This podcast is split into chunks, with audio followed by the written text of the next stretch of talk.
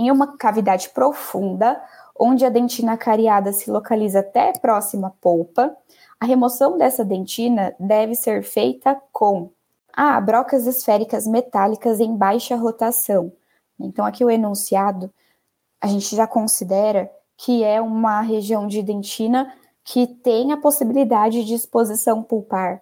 Né? Então, se localiza, a dentina cariada se localiza até próxima à polpa. Então, a primeira coisa que eu tenho que pensar é que se eu entrar com algum rotatório, baixa ou alta rotação, pode acontecer né, a fratura ali da parede pulpar, enfim. Então, preciso tomar cuidado.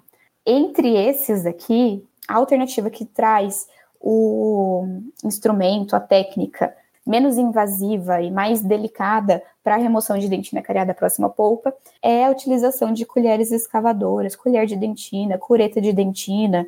Então, alta rotação somente para eu trabalhar ali em esmalte, muitas vezes, que é um tecido mais. É, ou uma dentina que eu preciso fazer, um preparo, mas uma dentina sadia, ou um esmalte íntegro, né? Então, que são tecidos mais resistentes ali, que precisam de desgaste. Agora, quando eu estou ali trabalhando em dentina amolecida, ou é broca esférica em baixa rotação, ou instrumento manual cortante, colher de dentina. Agora, quando essa dentina amolecida é muito próxima da polpa, aí eu tenho que considerar uma técnica mais delicada que eu consigo controlar na pressão que eu vou exercer na mão.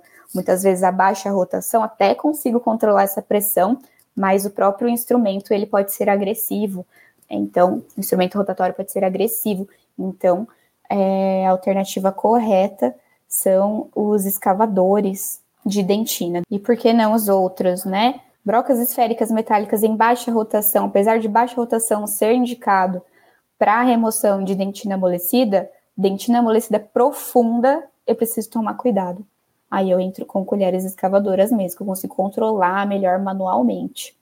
Cinzéis formadores de ângulos, né? Também cinzel é, para muitas vezes realizar retenções adicionais, então muitas vezes acaba causando uma pressão né, também, não são utilizados né, para esse caso, nem mesmo são utilizados mais para fazer preparo cavitário, né.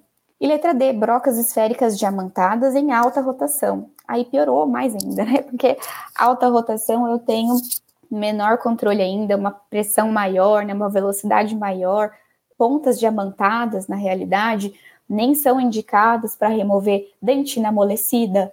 Né? Então, lembrar disso também, tá, gente? Então, por isso que eu tenho ali como alternativa correta colheres escavadoras.